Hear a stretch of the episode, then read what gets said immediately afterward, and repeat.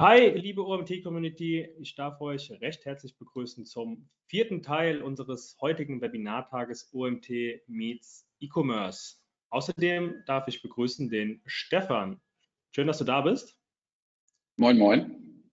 Stefan, Set of äh, CEO von About You. Schön, coole Sache, dass du dir die Zeit genommen hast, heute bei uns zu sein, um ähm, was zum Thema erfolgreich im E-Commerce ähm, SEO zu sein. So hebst du die größten Potenziale, lautet sein Titel. Ihr werdet es schon gesehen haben. Ähm, ich habe es gerade eben schon gesagt, wir haben heute einen kompletten Webinartag im Zeichen des E-Commerce. Wir ähm, haben jetzt den letzten Slot vor der Mittagspause. Danach geht es aber nochmal mit drei weiteren Webinaren weiter.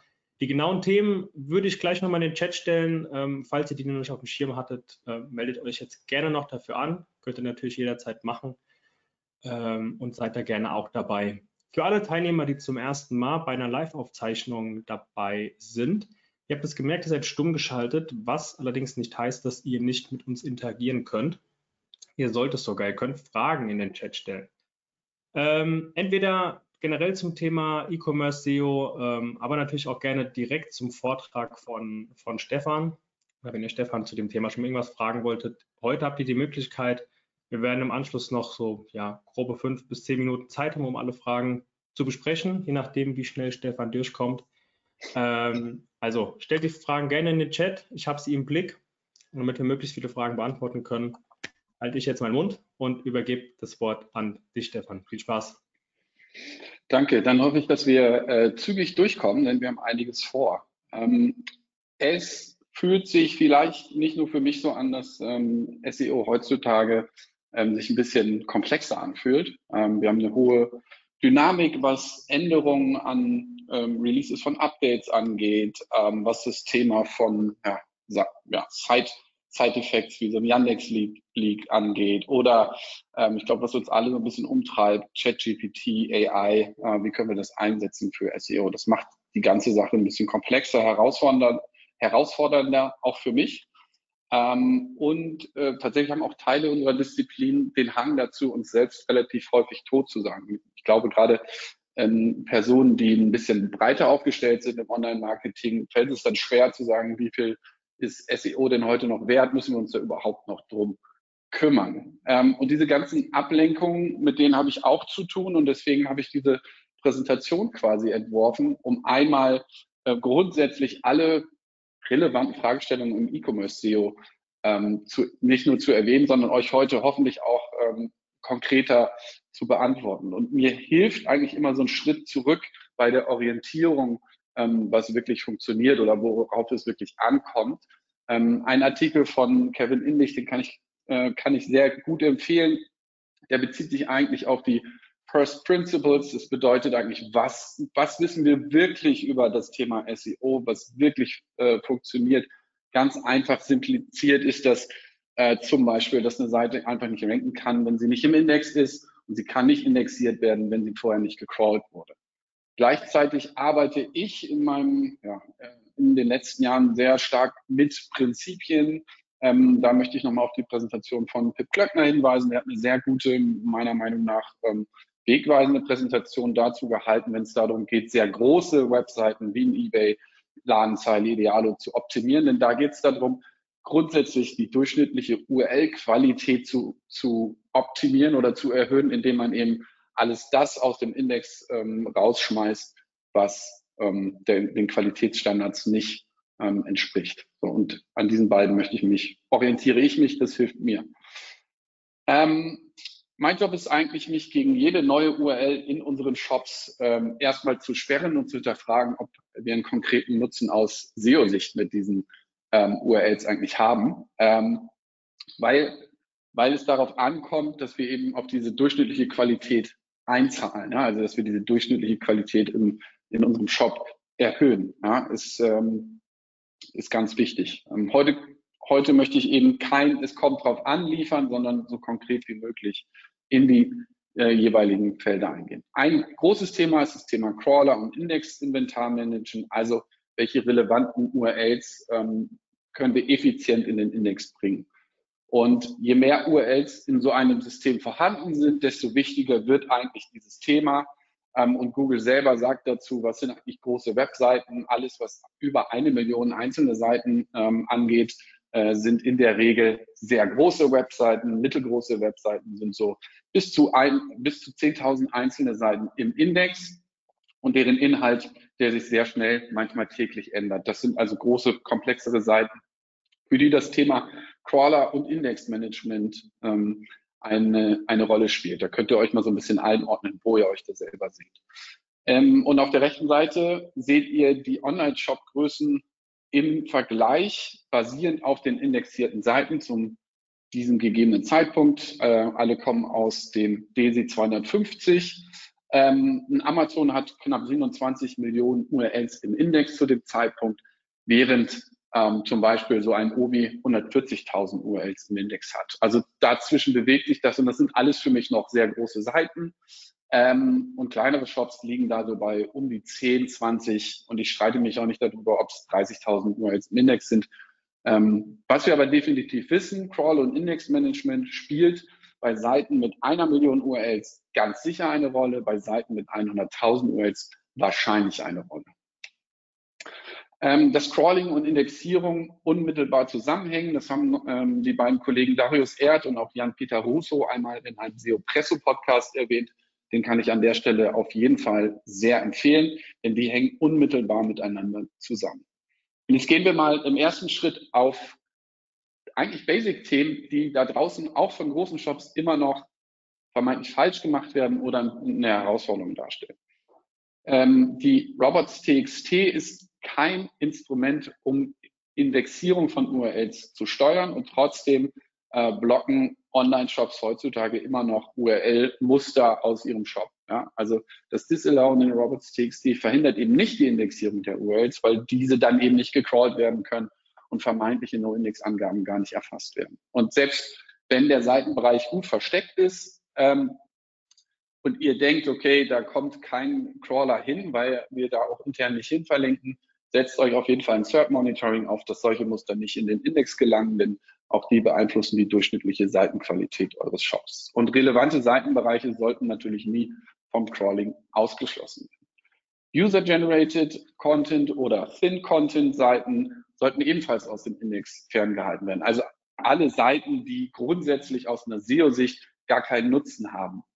Ähm, wir wollen da nichts hin, also wir wollen da rein kein SEO-Crawler ähm, und interne Verlinkungsbudget investieren, weil die uns das on the long run niemals zurückzahlen werden, weil sie für nichts optimiert werden können.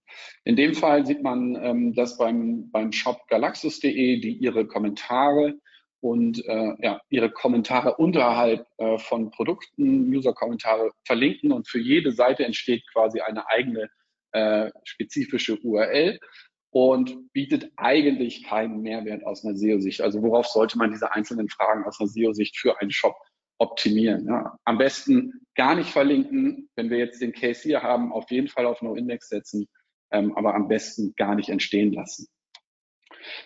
Indexierte Suchseiten, die ähm, quasi als Duplikat zu sowieso schon ähm, vorhandenen Kategorieseiten ähm, entstehen, sind ebenfalls äh, ein Zeichen, dass wir ein Optimierungspotenzial haben. Denn in der Regel sind die gleichen Seiten, die über den Kategoriebaum verlinkt werden und dort aufgehängt äh, sind, strukturiert, ähm, eigentlich viel wertvoller, weil sie intern automatisch verlinkt werden. In diesem Fall bei Wayfair ähm, outrankt sogar die, ähm, die Suchseite, Suchergebnisseite für das Thema ähm, Eckbank, ähm, äh, die normale Kategorieseite, was wirklich äh, was wirklich verrückt ist. Ähm, in der Regel sind Kategorieseiten zu bevorzugen, weil man sie besser verlinkt, aber sie in der Regel ja auch besser optimiert sind. Und solche internen Duplikate sollte man tun nichts vermeiden, um nicht die Entscheidung, welche Seite soll Google eigentlich favorisieren zu dem jeweiligen Thema, einer Maschine zu überlassen, die nur in 1 und 0 denkt, sozusagen.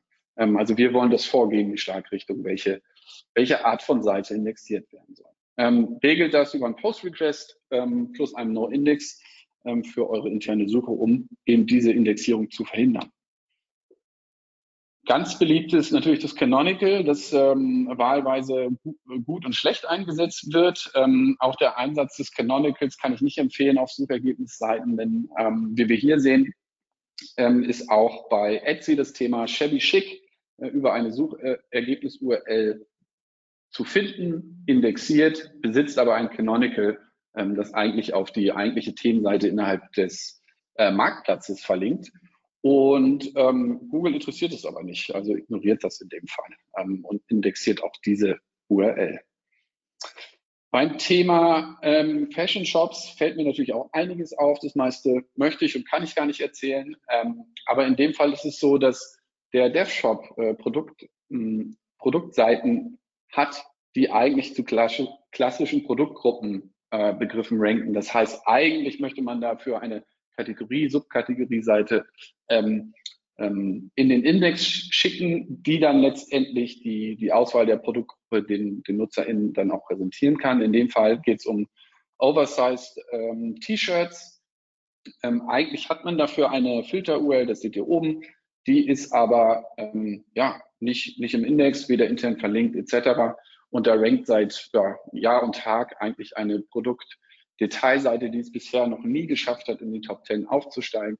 Denn wenn ihr euch vorstellt, die Nutzerintention hinter Produktgruppen suchen und diese Art von Begriffen ist eigentlich eine Art von Discovery. Also dass ein Nutzer, der Oversized T-Shirt eingibt, mit dem Urban Classics äh, Oversized äh, T-Shirt in weiß zufrieden ist, ist halt relativ gering. Dadurch Nutzer, ähm, ja, das Nutzerfeedback auch schlecht, die Nutzererfahrung, deswegen nie eine Chance in die Top 10 einzusteigen bedenkt das. Das Thema Pagination, ich müsste es eigentlich nicht in dieser Präsentation ähm, nochmal erwähnen. Ich habe dazu einen sehr ausführlichen Artikel mal geschrieben, denn ich bin kein großer, ich bin gar kein Freund von Paginierung. Ähm, niemand braucht die wirklich.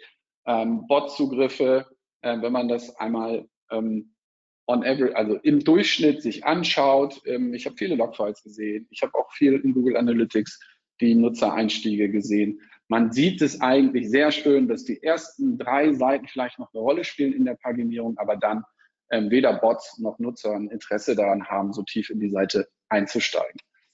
Ähm, aber historisch bedingt und ist auch immer wieder eine Fragestellung, was soll ich, wie soll ich meine ähm, Paginierung denn eigentlich behandeln? Ja, und deswegen existieren da draußen halt auch diverse Setups und es gibt ja auch diverse Ratgeberartikel dazu.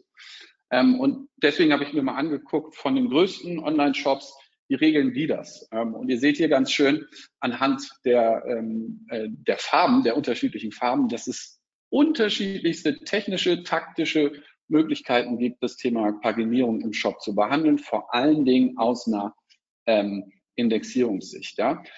Was auffällt, die sichtbarsten Online-Shops besitzen alle eine Paginierung und keiner legt Wert auf eine Indexierung ähm, ab Seite 2 sozusagen. Ja.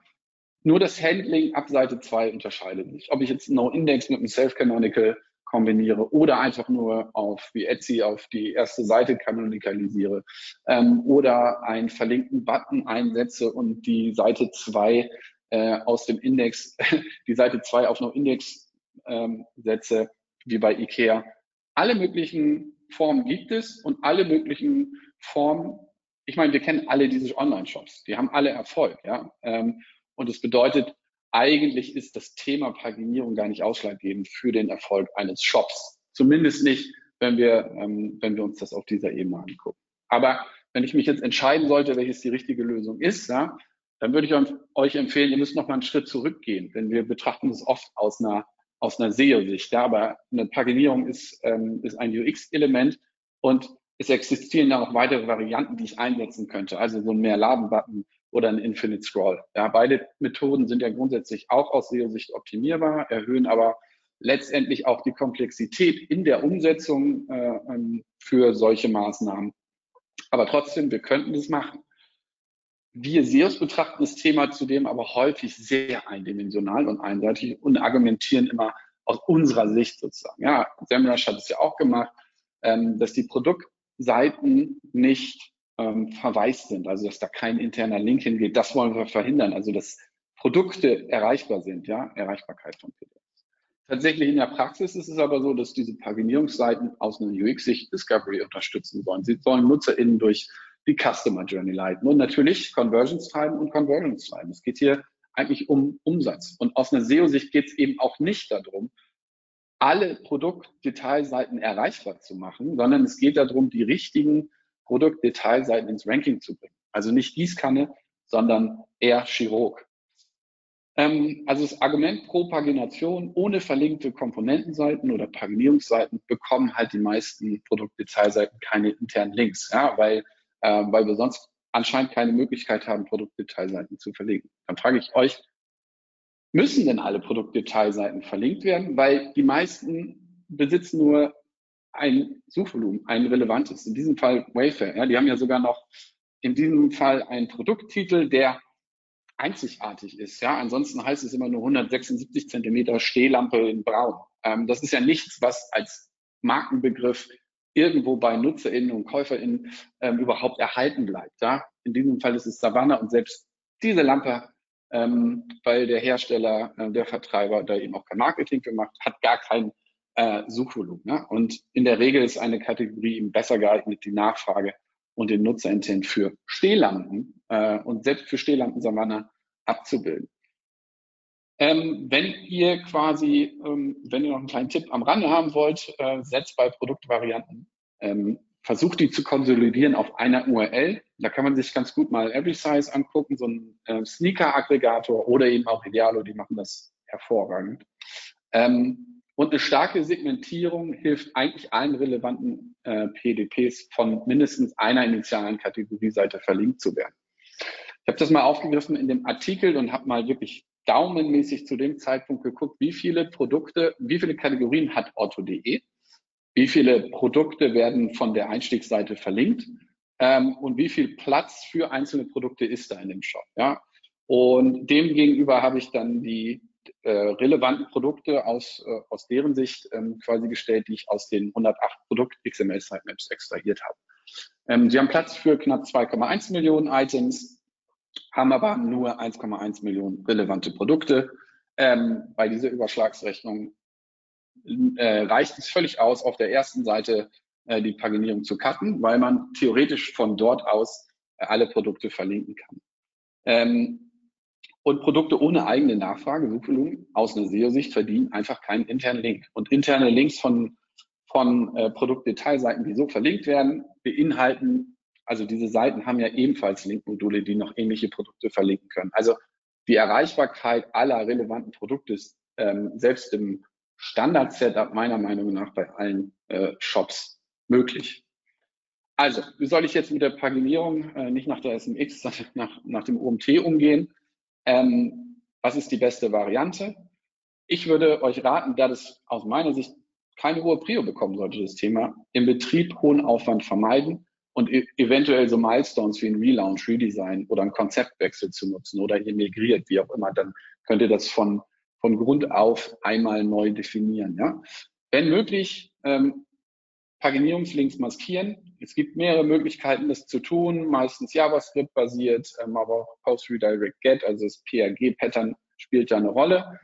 Ähm, ansonsten ähm, verwendet Purus Index für die Komponentenseiten. Ähm, vor allem ist das kurzfristig die beste Lösung. Ja, also ihr nehmt einen ganzen Schwung an URLs aus dem Index dadurch, was die durchschnittliche URL-Qualität in eurem Shop erhöhen sollte. Und verzichtet, wenn möglich, auf Lösungen, die auf das Canonical setzen, weil das eben nur eine Empfehlung an Google ist. Und eigentlich ähm, ja, unterscheiden sich die Seiten ja durch den Inhalt. Das heißt, sie sind nicht gleich, sie sind nicht, äh, sie sind ähnlich, aber sie sind nicht eins zu eins gleich.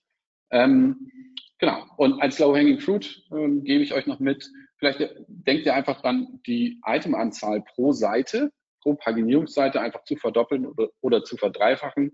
Zumindest ab Seite 3 macht es Sinn, weil da weder Bots noch Nutzer hinkommen und Ladezeitenveränderungen, also höhere Ladezeiten kein großes Problem darstellen sollten.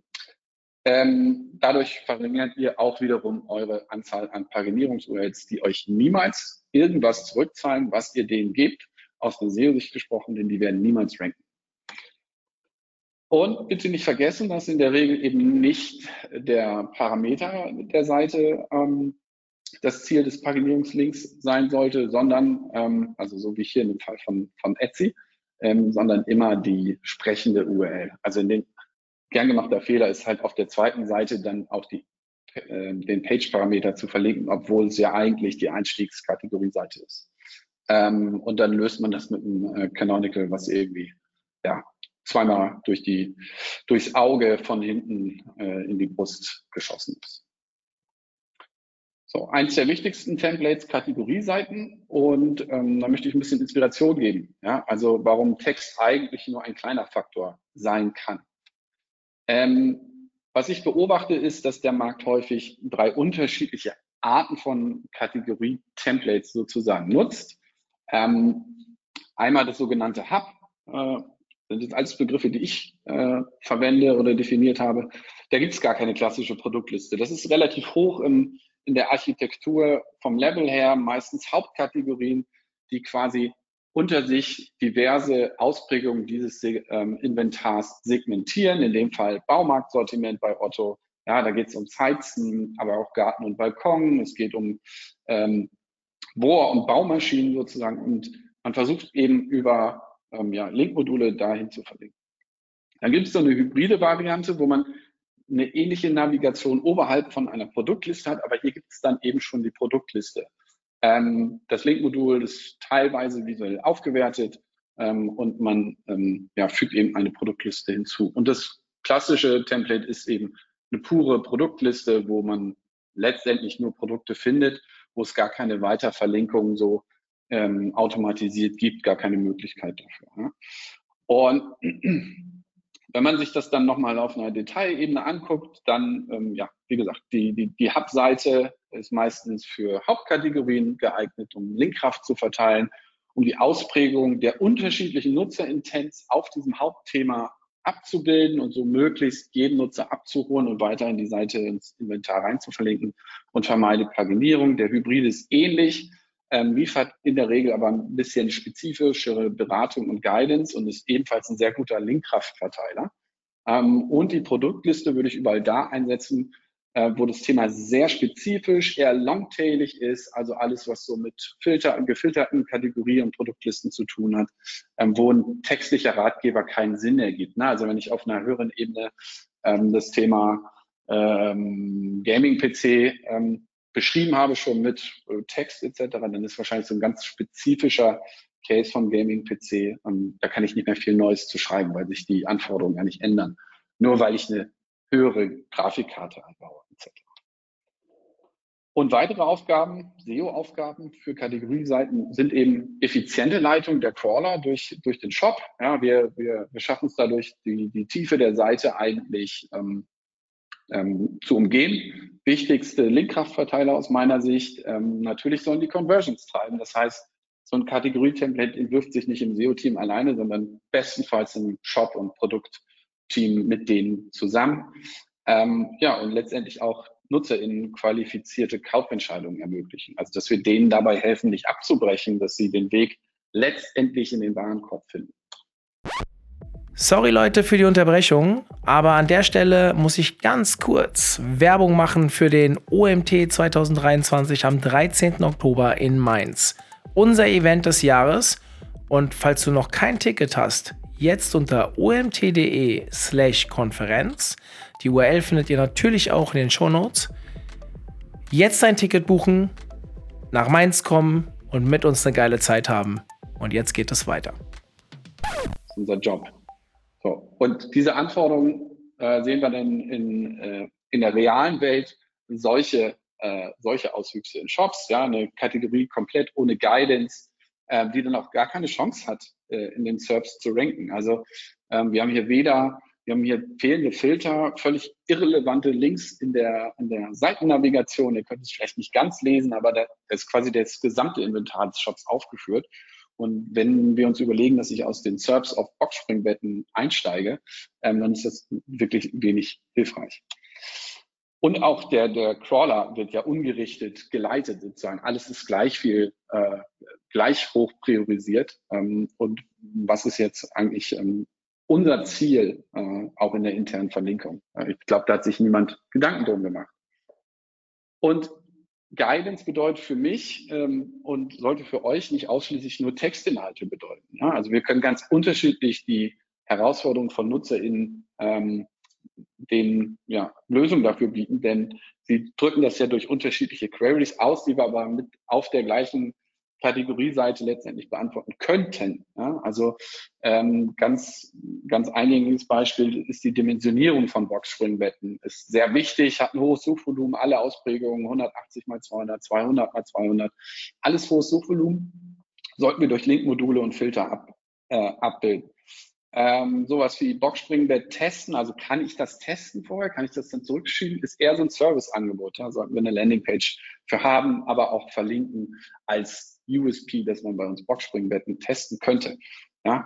Auf was soll ich achten? Das ist so eine Fragestellung während des Kaufs, ähm, auch nicht so ein hohes Suchvolumen, aber eignet sich natürlich als textlicher Ratgeber auf Kategorieseiten. So. Und das schafft dann wiederum die Möglichkeit, alle möglichen Nutzerintentionen des Themas ähm, zu erfüllen. Ähm, und wir forcieren hoffentlich eine qualifizierte Kaufentscheidung, die dann wiederum Absprünge ähm, verändert von um, aus unserem Shop und zahlt dann indirekt auch auf das Thema SEO mit ein. Jetzt habe ich ein paar Beispiele mitgebracht, drei Stück. Ähm, Kaufland ist eins davon, die bilden irgendwie diesen klaren, diesen unklaren Intent ähm, durch viele Aspekte ab. Ja, also hier geht es um Küchengeräte. Es gibt haufenweise Küchengeräte. Viele davon benutzen wir nicht, ähm, zumindest ich nicht.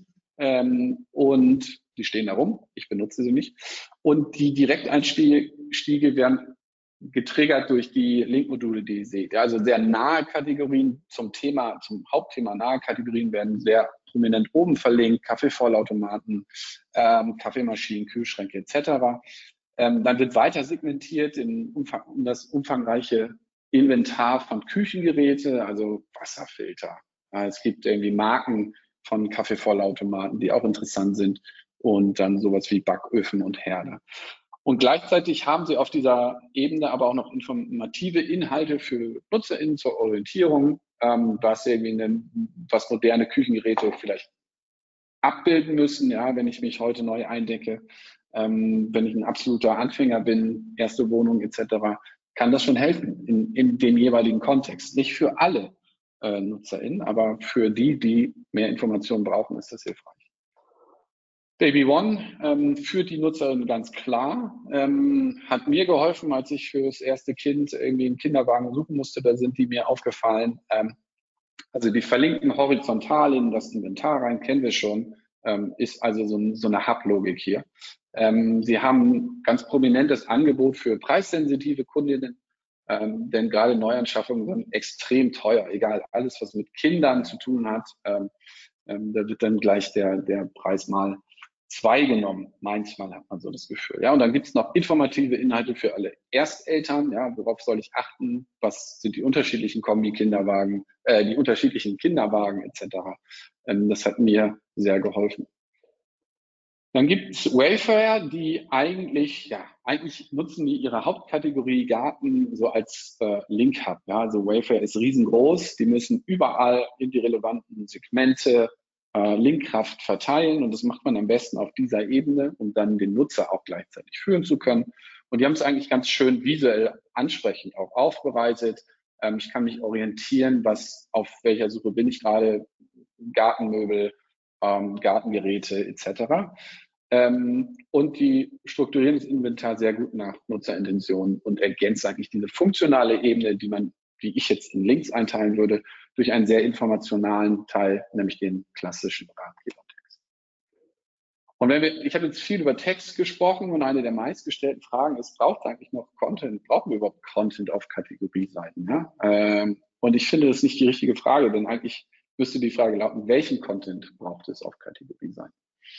John Müller hat dazu mal gesagt, zu einer Frage, ob man ähm, diese Kategorie Seitentext überhaupt braucht. Ähm, ja, es wäre gut, wenn man ein bisschen Informationen hat auf Kategorieseiten, so dass sie überhaupt verstehen, um welches Thema es dort geht. Denn manchmal sind Produktnamen, wir haben es gesehen, ähm, die Stehlampe Savannah, okay, die identifiziert sich als Stehlampe, aber oft ist es auch irgendwie Stuhl mit vier Beinen. Ja, dass das ein Stuhl ist, ist klar, da könnte ja ein Gartenstuhl sein oder ein Küchenstuhl.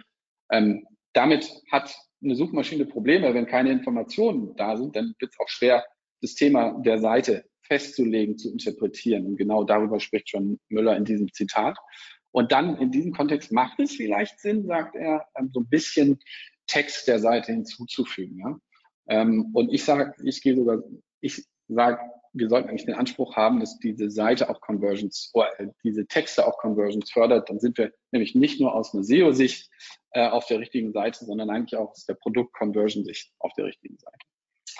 Ähm, Textwüsten sollte man natürlich vermeiden, um den Intent der Seite nicht zu gefährden. Ja, also wenn wir auf einer Kategorieseite mehr Text haben als Produkte, ähm, dann könnte eine Suchmaschine auch auf die Idee kommen, okay, das ist eher ein Ratgeberartikel und den können wir jetzt nicht zu dem transaktionalen Keyword, äh, in dem Fall Spielzeug, ranken. Ja? Ähm, und dass das besser geht, und welche Fragestellungen ähm, eigentlich in diesem Kontext Spielzeug für gerade für Kinder irgendwie existieren, habe ich euch mal mitgebracht und extrahiert aus diversen Tools. Ja, also welcher Lack ist eigentlich ungefährlich für Kinder? Welches Spielzeug für welches Alter geeignet? Ähm, welches Spielzeug kann ich als Geschenk nutzen? Was ist das beste Material? Welche Farben und Materialien sind eigentlich speichelfest. Es geht also sehr viel um Sicherheit, Verträglichkeit ähm, und ab wann ist was für welches Kind eigentlich geeignet. Und das wäre doch schöner, wenn diese Informationen schon auf dieser Ebene vorhanden wären, anstatt so ein generischer Text, ähm, der nur dafür da ist, äh, ja, letztendlich die weiteren Kategorien zu verlinken. Ähm, und gleichzeitig schaffen wir es ja so, Nutzer in, in ihrem jeweiligen Kontext auch abzuholen. Denn wenn ich nicht erkläre, welche Farbenmaterialien speicherfest sind, vielleicht springen dann schon die ein oder anderen äh, Segmente meiner NutzerInnen ab. Ja. Und zweite Frage ist dann, wie viel Text brauche ich eigentlich? Ja, gib mir doch mal eine Wort, Wortanzahl mit, bitte. Ähm, und damit ich nicht hier in das typische, ähm, es kommt drauf an, ähm, abdrifte, ähm, möchte ich einmal ganz kurz ja, so eine Orientierungsskala geben. Auf der linken Seite haben wir zeltspezialist.de, äh, rankt irgendwie auf der 35 für Zelte äh, und auf der rechten Seite haben wir backfreunde.de, äh, rankt, seit, rankt sehr gut auf der 1 mit auch einem Ratgebertext. Ja, und die beiden unterscheidet neben äh, der Pro Produktsortierung, die hier vielleicht nicht ganz so passend für das Thema Zelte ist auf der linken Seite, ähm, aber Zeltspezialist.de hat halt eben irgendwie keinen Text, um zu sagen, ähm, einer Suchmaschine zumindest, um was geht's hier eigentlich auf der, auf der Seite zum Beispiel. Ne? Ähm, und während äh, kein Text eher geeignet ist für so ein Amazon, das durch alle anderen Signale ähm, ähm, ja schon ähm, ja, genug Power hat, um neue Subkategorien in den Index zu bekommen, äh, würde es sich wahrscheinlich für einen neu gelaunchten Shop, wo weder Suchmaschinen noch Nutzer in verstehen, um was es da eigentlich geht.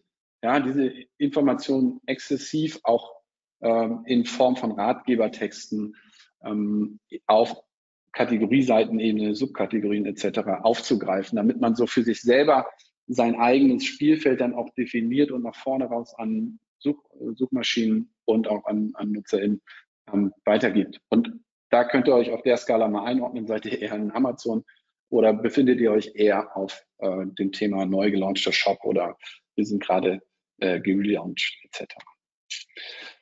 Und wenn man sich die Frage stellt, was soll ich denn groß schreiben zu einem Thema, dann beantwortet doch mindestens die Fragen, die sich Kundinnen vor der Kaufentscheidung stellen, die man auch super easy aus diversen Tools wie Sistrix, wie Answer the Public, wie äh, es gibt hunderte von, von, von Frage, ähm, Recherchetools, ja, dann beantwortet doch wenigstens die Fragen mit Suchvolumen und ähm, ergänzt eure Produktliste eben um die Beantwortung dieser Fragen. Ja. Ähm, und dann ähm, ja, nicht vergessen, das FAQ-Schema dort noch ähm, mit zu integrieren, um vielleicht im Snippet genau diese Fragen und Antworten zum jeweiligen Kontext der NutzerInnen, die suchen, ähm, angezeigt zu bekommen und so ein bisschen mehr Platz in den Sites zu haben facettierte Suche, Facetted Navigation, wie auch immer man das nennen möchte, ja, Filter, äh, Filterhandling ganz oder gar nicht, ja, ähm, ist aus meiner Sicht der wichtigste Wachstumshebel in jedem Shop. Also jeden Shop, den ich mir neu angucke, das ist das erste, was ich teste, weil ich dann ein Gefühl dafür habe, kann man noch Wachstum generieren oder nicht, macht es Sinn, da zu investieren. Ne? Und es gibt zwei Ausprägungen. Auf der einen Seite, Filterseiten scheinen ähm, halt immer noch eine große Herausforderung zu sein. Und entweder werden einfach wahllos alle Filter-URLs indexiert ja, ähm, und sind zugänglich. Ähm, Grüße an chris.de. Ähm, und das stellt dann solche Shops vor die, vor die Herausforderung, dass eben Duplikate von wichtigen URLs äh, generiert und indexiert werden. Das Crawl-Budget wird belastet. Es werden Sackgassen, also Abbruch in der Tiefe der Seite des Crawlings ähm, gebildet. Interne Linkkraft. Wir vererben da ja anscheinend interne Linkkraft hin und again, ja, wir investieren in etwas, das niemals eine Auszahlung für uns generiert aus einer SEO-Sicht. Ähm, und ja, die Qualität der indexierten URLs ist dann auch nicht unbedingt gegeben, äh, wenn dann irgendwie ein Filter dazu führt, dass nur ein Produkt angezeigt wird. Und manchmal werden auch keine einzigen Filterseiten indexiert. Ja? Dann ist es ein, ein sehr, äh, also aus SEO-Sicht, da ich starte irgendwo neu als Inhouse-SEO, zum Beispiel bei Vincent, das wäre so ein Projekt, ähm, was ich auf jeden Fall angehen werde, würde. Liegt nämlich auf der Hand, dass nicht erreichbar und nicht indexierbare URLs auch keine Leistung zurückzahlen. Ähm, so wie wir ganz am Anfang gelernt haben von Kevin Inlich, ja, bevor es ins Ranking geht, muss die indexiert sein, die URL, und gecrawlt worden sein. Ähm, und das verhindert Vinted in dem Fall.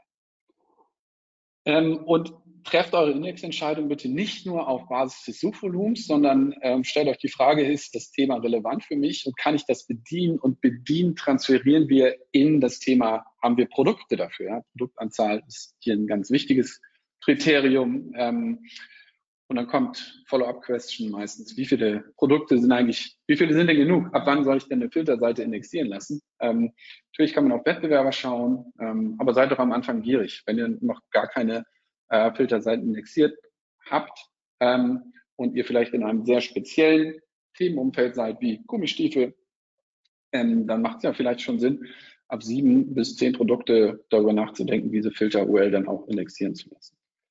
Und diese Filterseiten müssen natürlich individualisierbar sein für euch aus Inhouse-Sicht. Ähm, und ähm, wenn ihr ähm, als externer Berater, Beraterin gerade an so einem Projekt sitzt, denkt das mit, ähm, dass man die Möglichkeit schafft, dass das SEO-Team alles individuell pflegen kann. Vom Title über die H H1, ähm, Breadcrumb-Pfad muss drin sein, ein- und ausgehende interne Verlinkungen müssen wir selber setzen können.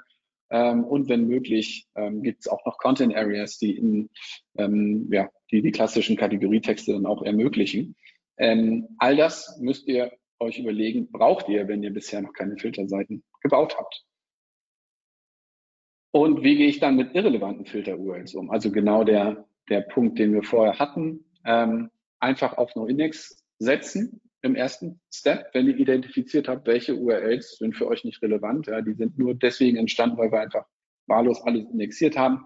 Arbeitet mit dem No-Index, achtet aber darauf, dass interne Links zu diesen aus dem Index ähm, äh, ja, aus dem Index genommenen URLs, dass es da keine internen Links gibt, aus allen Recommendations rausnehmen, aus allen Feeds und aus allen Sitemaps verbannen. Ähm, langfristig solltet ihr dafür sorgen, dass diese internen Links auf die Filter-URLs allerdings ganz verschwinden. Also nachdem man festgestellt hat, dass ein großer Teil der URLs aus dem Index ist, kann man darüber nachdenken, auch die Linkkraft, die dahin vererbt wird, ähm, eigentlich auf anderen Seiten zu nutzen, indem man den Weg über diese internen Links da, dahin abschneidet sozusagen. Das nennt man dann in der Regel sprechen wir SEOs über Maskierung äh, in dem Fall und auch hier wieder PLG-Pattern oder irgendwas mit Kleinzeit JavaScript. Ähm, da kann ich keine ganz konkreten äh, Hinweise geben, wie der Weg letztendlich zur richtigen Lösung ist, weil es sehr individuell ist. Ähm, aber ein paar Umsetzungen gibt es da draußen, die ich dann vielleicht auf Nachfrage äh, in der DM mal beantworten könnte. Wie verlinke ich die Filterseiten? Es gibt auch da so zwei, zwei ähm, Lager, würde ich sagen. So der klassische Teil ist, äh, wie Ladenzahl es macht, zum Beispiel aus äh, den Fil aus der Filternavigation direkt den Ahref um das jeweilige Element gebunden. In dem Fall das ist die Farbe.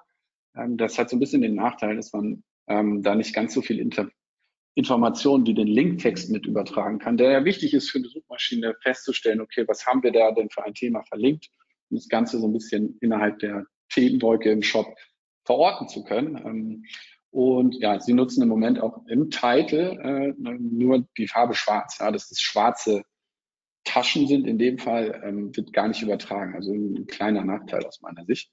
Ähm, und immer mehr setzt sich das Thema äh, flexibles Linkmodul, nenne ich es mal, wie bei Manu Manu durch oder auch bei peak und kloppenburg.de. Ähm, die haben anscheinend die Möglichkeit, dieses Linkmodul aus einer SEO-Sicht zu pflegen und zu sagen, okay, wir können ganz äh, ganz spezifisch Leiten dort aufnehmen, die zum jeweiligen Thema der verlinkenden Seite relevant sind, thematisch relevant und die aus unserer Sicht äh, ein Suchvolumen, eine Nachfrage haben und die wir bedienen können, weil wir Produkte dafür haben. Das sieht man ganz deutlich, gerade bei Mano Mano, die machen das sehr, sehr gut und ich gehe stark davon aus, dass es auch manuell nachgearbeitet wird. Ähm, in dem Fall ist es halt, wir sind auf der Seite Duschkabinen eingestiegen und da werden nur interne Links zu Facetten äh, aufgeführt, die das Thema Duschkabine beinhalten, nur in unterschiedlichen Aspekten, die dann auch wieder nachgefragt werden. Besonders umfangreich und thematisch relevant verlinkt ein Autoscout, äh, Autoscout 24. Ähm, ich finde einfach die Aufarbeitung, wie sie ähm, so ein großes Inventar auch in ihrem Link-Modul versuchen zu segmentieren ähm, und dadurch den NutzerInnen auch äh, eine Orientierung ermöglichen, die ich sonst selten sehe. Ähm, einfach heraussehenswert, kann man sich gerne mal angucken. So, und äh, wie würde ich jetzt ganz konkret eine facettierte Navigation konzipieren, wenn ich vor der Herausforderung stünde? Nur um das nochmal einmal äh, zusammenzufassen, weil es ein sehr großes Thema ist. Ähm, wir wollen Nachfrage bedienen, also Suchnachfrage. Wir wollen dafür Sortiment vorrätig haben. Das bedingt, dass diese ähm, Keywords für uns relevant sind, wenn wir das erfüllen können. Die sollen crawl und erreichbar sein und einzigartig sein. Ja? Und dafür müssen wir eben feststellen, haben wir geeignetes Suchvolumen für die Themen der Filterseiten und Inventar. Ähm, sind wir in der Lage, ähm, ja, das Thema Indexierung oder spezifisch im SEO-Team zu, zu steuern? Können wir den Status ändern und die jeweiligen Seiten gut verlinken. Und sind wir auch in der Lage, das Thema zu individualisieren, um äh, Duplikate zu vermeiden oder Kannibalisierung zu vermeiden. Thema Out of Stock. Ja, also was passiert eigentlich mit Produkten, die ähm, äh, jetzt auf einmal ähm, nicht mehr äh, in unserem Shop sind? Ja? Je nach Branche besitzen Online-Shops eben schnell, sich schnell änderndes Inventar. Und das Problem ist, dass mögliche Backlinks eben auch nicht mehr von den Produkten versanden, dass wir Rankingverluste äh, haben oder dass wir einfach eine schlechte Nutzererfahrung haben, wenn NutzerInnen auf Fehlerseiten gelangen ähm, durch Suche. Ne? Und es gibt so zwei Ausprägungen des Themas. Einmal temporär, also das Produkt kommt irgendwann wieder oder ist endgültig out of stock und ähm, danach richtet sich eigentlich die, die, ähm, die Wahl meiner Mittel. Ist das Produkt nur temporär out of stock, dann ändert sich eigentlich nicht viel an der URL, wenn ich das weiß. Ähm, dann ändert sich lediglich vielleicht das Schema und wir müssen visuell das für NutzerInnen auch transportieren, was da gerade passiert, dass das Produkt wiederkommt, Möglichkeit bieten, sich einzutragen, wenn es wiederkommt. Ähm, darüber lässt sich auch Nachfrage nicht nur generieren, sondern vielleicht auch steuern. Ähm, ja, und letztendlich die PDP von allen internen Linkquellen erstmal abklemmen, solange bis wiederkommt. Und wenn die PDP, die Product Detail Page, endgültig nicht mehr in den Shop kommt, dann haben wir sehr viele Optionen. Ja? Also ähm, sollen wir die löschen, sollen wir die weiterleiten, sollen wir das Schema ändern, welches Redirect-Ziel setzen wir ein und welchen Statuscode nutzen wir. Deswegen habe ich das einmal strukturiert äh, runtergebrochen, auch immer orientiert an ein Ziel. Ja? Wir wollen Traffic erhalten, mögliche Backlinks konservieren, möglichst gut und die Crawling-Effizienz soll auch nicht leiden muss einmal ganz kurz trinken. Also hat die PDP oder ja, hat die Produktdetailseite kein Traffic und keine Backlinks, dann rigoros löschen. Also sie hat keinen Wert aus einer SEO-Sicht. Statuscode 410 ausgeben und auch alle internen Links dahin löschen. Traffic und oder Backlinks und eine Nachfolgevariante, ein sehr schönes, ähm, ähm, sehr schönes Beispiel, was fast nie vorkommt. Ja ähm, dann leiten wir gerne weiter per 301 auf das Nachfolgeprodukt, die Nachfolgevariante. Zum Beispiel bei so iPhones könnte das der Fall sein, wenn die irgendwann ähm, nicht mehr neu zu kaufen sind. Auch hier interne Verlinkungen löschen oder ändern und äh, ja, aus allen On-Site-Elementen entfernen. Feeds, Sitemaps, äh, Recommendation Engines. Ähm, und nur Traffic und oder Backlinks ähm, ja, dann haben wir halt das Problem, dass es keine 1 zu 1 Nachfolge gibt. Wir leiten es aber trotzdem weiter per 301. Äh, in dem Fall auf die nächsthöhere Subkategorie, weil das letztendlich das, die ähnlichste URL zu dem Produkt ist, die wir im Shop haben. Ansonsten würde das versanden ähm, oder ja, würden wir den Traffic wegschmeißen ähm, oder die Backlinks wegschmeißen. Ähm, immer, immer mit dem Hintergedanken, dass wir wissen, dass das nicht ideal ist und vielleicht sowieso dazu führt, dass eins von beiden entwertet wird oder beides. Ja? Also ohne relevante Signale immer darauf achten, sofort löschen oder äh, über die Lebenszeit löschen. und ein 410 zurückgeben. Und auf jeden Fall sollte die auch den äh, User in allen Fällen visuell darüber aufklären, was hier jetzt eigentlich passiert. Wenn der auf, ein, äh, auf eine Weiterleitung trifft, dann hat er eine Erwartungshaltung, ja, wenn ich ein iPhone äh, 14, äh, iPhone 10 kaufen will und auf der 14 lande, ähm, dann wundere ich mich, wenn ich da nicht proaktiv darüber informiert werde. Das große Thema Produktvarianten, ähm, äh, was tun wir eigentlich bei zu vielen ähnlichen Produkten? Nochmal der Reminder, dass ähm, GDPs ohne eigene organische Nachfrage für uns kein keinen SEO-Wert haben sozusagen. Ja, die haben ihre Berechtigung im Shop, aber wir möchten da keine Kraft hin verhärten.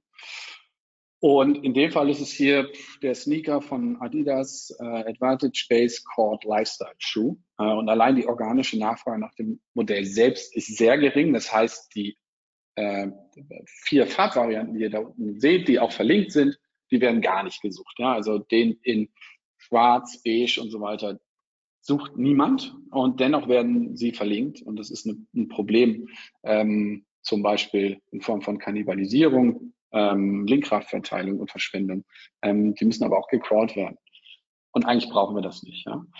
Und für diesen Case nutzt zum Beispiel Ovi das Canonical. Ja? Die haben sich darauf geeinigt, dass äh, es immer ein, ähm, ich nenne es mal Elternprodukt gibt, das quasi führend ist und alle Varianten davon werden dahin kanonikalisiert.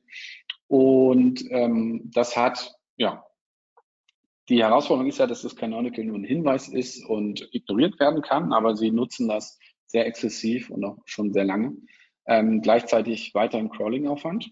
Implementierung ist häufig fehleranfällig, ähm, weil man eigentlich Produktdaten auf Weltklasse-Niveau braucht. Ja, wir müssen ja wissen, dass dieses Produkt in dieser Ausprägung weitere Produkte hat in unserem Shop. Ähm, und dann müssen wir es hinkriegen zu sagen, okay, du bist das Elternelement und wir müssen alle Canonicals deiner Varianten immer auf dich verweisen lassen. Und wenn es dich nicht gibt, dann müssen wir dafür sorgen, dass du abgelöst wirst. Das ist schon sehr komplex und ähm, eigentlich nicht die Variante, die ich im laufenden Prozess bevorzugen würde. Ähm, insgesamt effizienter ist es eigentlich, die Varianten-URLs durch ähm, Hash äh, nicht entstehen zu lassen, wie Otto es macht. Das ist quasi für alle Varianten ähm, eine Variation-ID, die angehängt wird mit einem Hash. Ähm, und dieser wird durch Suchmaschinen technisch so interpretiert, dass ähm, ja, dieser Teil Bestandteil der eigentlichen URL ist. Und so. Und der wird weder gecrawlt, noch wird da Linkkraft hin vererbt, ähm, noch ähm, ja, gibt es da eigentlich irgendwelche Probleme. Man muss das so ein bisschen monitoring in, in den Logfiles, glaube ich.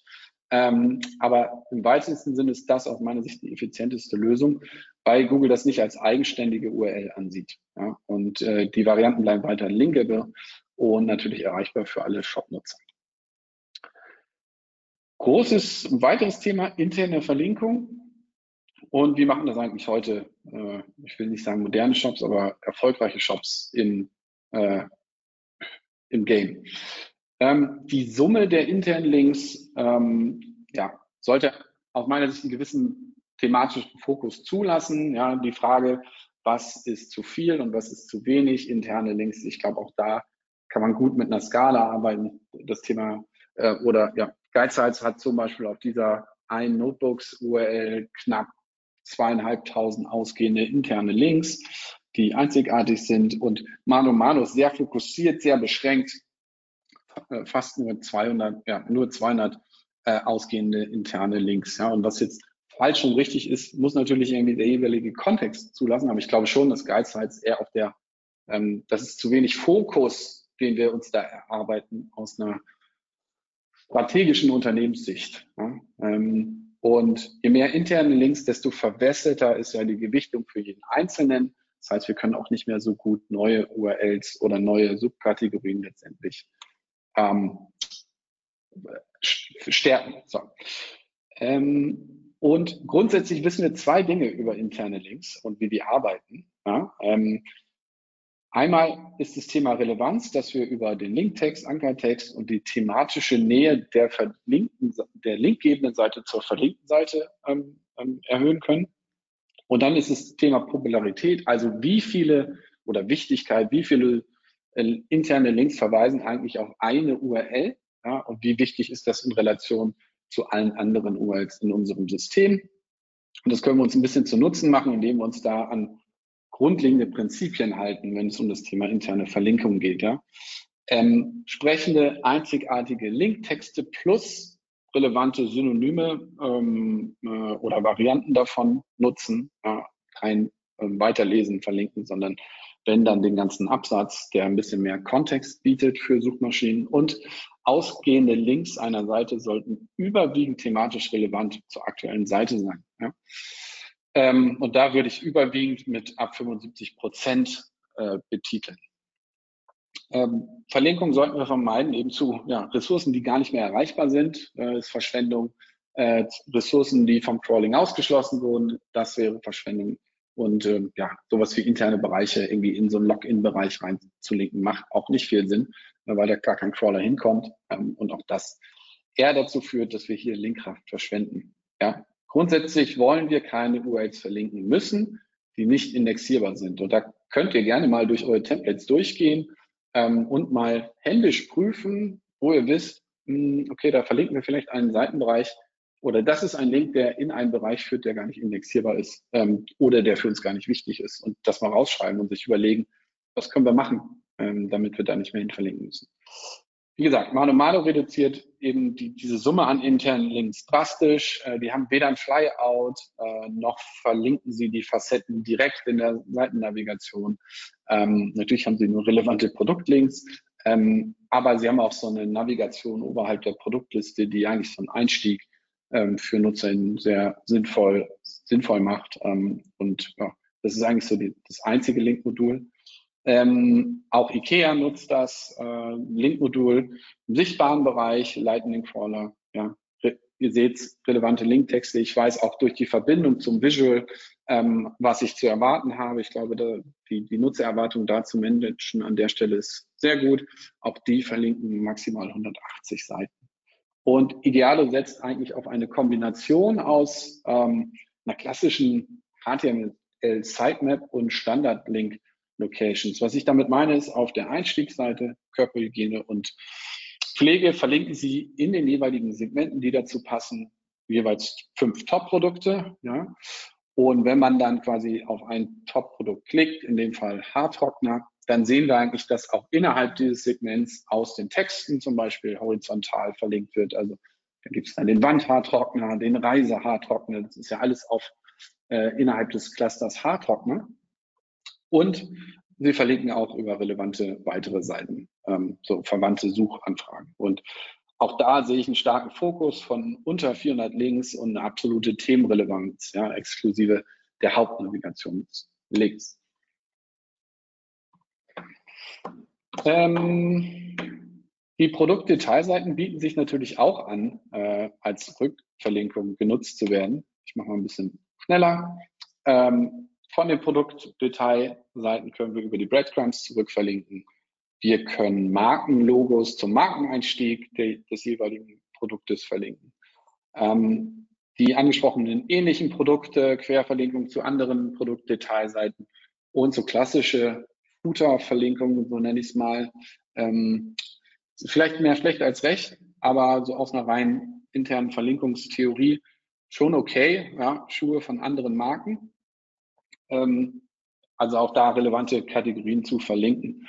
Und ich würde vorschlagen, dass man das ähm, so designt, dass man das aus Nutzerinnensicht konzipiert. Denn die Frage, die wir ja beantworten müssen, ist, was wären die nächsten hilfreichen Seiten, wenn ein Nutzer gar nicht den Kaufabschluss gemacht hat? Weil dann würde er diese Links benutzen und sich neu orientieren. Und da macht es sicherlich Sinn, ähm, die aufgezählten Kategorien zu verlinken, die ähnlich sind zum Produkt äh, die Marke des aktuellen Produktes zu verlinken, sehr ähnliche Produkte oder gleiche Produkte anderer Marken zu verlinken oder ähnliche Produktgruppen. Macht alles Sinn, ja, ähm, weil der Nutzer sich ja schon identifiziert hat. Aber Top-Marke aus dem Shop, ohne dass dieser, dass diese Marke Gummistiefel Inventar halt irgendwie wenig Sinn. Oder zum Beispiel die Vogelfutter-Kategorie zu verlinken. Macht thematisch gesehen wenig Sinn. Was sind also die Hebel der internen Verlinkung, wenn wir mit den Werkzeugen Relevanz und Popularität spielen können? Äh, eine klare Reduktion. Wie gesagt, stellt man auf Template-Ebene fest, welche verlinkten URLs eigentlich nie ranken werden ja, und thematisch viel zu weit weg von dem eigentlichen Thema der Seite sind. Ähm, und Fokus, ja, verbessert die thematische Relevanz aller internen Links ähm, und versucht es vielleicht auf den Kern eurer Marke runterzudampfen. Was, welches Inventar wollen wir durch die interne Verlinkung eigentlich höher priorisieren in Abgrenzung zum Rest des Inventars? Was hat höhere Margen? Was hat mehr Profit? Ähm, wofür steht unsere Marke? All solche Fragestellungen sollten dem vorausgehen, wenn man das Thema interne Verlinkung dann angehen will. Und damit bin ich durch. Ich habe wirklich keine Ahnung, wie viel Zeit ich jetzt gebraucht habe. Ähm, aber wenn es euch interessiert, die Slides gibt es schon auf Speaker Deck. Ähm, genau. Und natürlich die, die Aufzeichnung. Ja, vielen Dank, Stefan. Du bist gut durch die Zeit gekommen, würde ich sagen. Also wir okay. haben jetzt Glück, dass wir, dass wir gleich die Mittagspause haben und dass ich jetzt nicht direkt weiter muss zum nächsten Slot. Deswegen ähm, habe ich jetzt laufen lassen. War wirklich gutes Zeitmanagement. Danke. Ähm, wir haben jetzt noch ein paar Minuten, ich würde sagen, lass uns bis ähm, die nächsten vier Minuten noch um Fragen drehen. Ich muss noch einen Zusatz machen. Ich habe dich am Anfang äh, nur in Anführungszeichen als Head of äh, SEO About You vorgestellt, aber du bist ja auch Berater, den man buchen kann, richtig? Nicht, dass ich das. Ja, in der, in der, in der spärlichen äh, freien Zeit, ähm, die es mir möglich macht, ähm, bin ich auch Berater, SEO-Berater. Ja. Wollte, ich, wollte ich nicht unterschlagen. Kein Problem. Aber fangen wir äh, mit den Fragen an, schauen wir mal, wie, wie weit wir kommen. Ähm, würdest du temporär leere Kategorien ähnlich wie äh, PDPs behandeln, beispielsweise bei einem Online-Designer Mode-Outlet? Hm. Ja, kommt darauf an, ob ich genau weiß, ob die wieder voll läuft. In der Regel wirst du sehr, sehr schnell ähm, an Sichtbarkeit verlieren, auch für die relevanten, ähm, also vor allem für die relevanten Keywords. Ähm, es gibt einen Case, den hatte ich auch mal auf LinkedIn gepostet, da hat so ein Supplement-Shop äh, zum Jahreswechsel alle seine Produkte auf Ausverkauf gestellt und die haben innerhalb von zwei Tagen äh, relevant generische Rankings dafür verloren. Die hatten das Problem, dass sie das logistisch nicht lösen konnten. Das heißt, egal was du mit der Kategorieseite machst, für die du gar kein Angebot mehr hast, du wirst diese Rankings verlieren. Dann ist es eigentlich egal, was du damit machst. Okay. Ähm, dann kannst du skizzieren, wie du bei der grundsätzlichen Optimierung eines mittelgroßen Online-Shops vorgehen würdest? Ähm, und gibt es hier einen bestimmten Prozess? Also ich konzentriere mich, also prinzipiell würde ich im ersten Schritt mich darauf konzentrieren, quasi äh, aus dem Fels erstmal de, de, den Quader rauszuschlagen, den ich dann letztendlich im Detail bearbeiten will. Das heißt, ähm, große URL-Patterns, wo ich feststelle, die gehören nicht in den Index ähm, zu bearbeiten. Das sind meistens große, die größeren Hebel sozusagen. Ne? Also wenn ich feststelle, okay, das ist ein, ein Online-Shop, der alle seine Filterseiten wahllos indexiert hat, dann würde ich da da reingehen. Wenn ich feststelle, ähm, Paginierung ist vielleicht ein kleines Thema oder ein großes Thema, ähm, würde ich das ebenfalls dazu nehmen. Also alle Maßnahmen, die darauf einzahlen, die Grund, das grundsätzliche URL-Inventar erstmal kleiner zu machen und aus dem Index zu holen. Und im nächsten Schritt geht es dann darum, diese Inhalte ähm, zu verbessern. Das heißt, zu optimieren. Da wäre dann sowas wie, ähm, könnte man über Title und Description Optimierung gehen, weil das so eine Art Low-Hanging Fruit wäre, ähm, wo man relativ schnell auch ein Outcome sieht. Ähm, aber auch das ganze Thema ähm, ja, Content, äh, Kaufberater etc.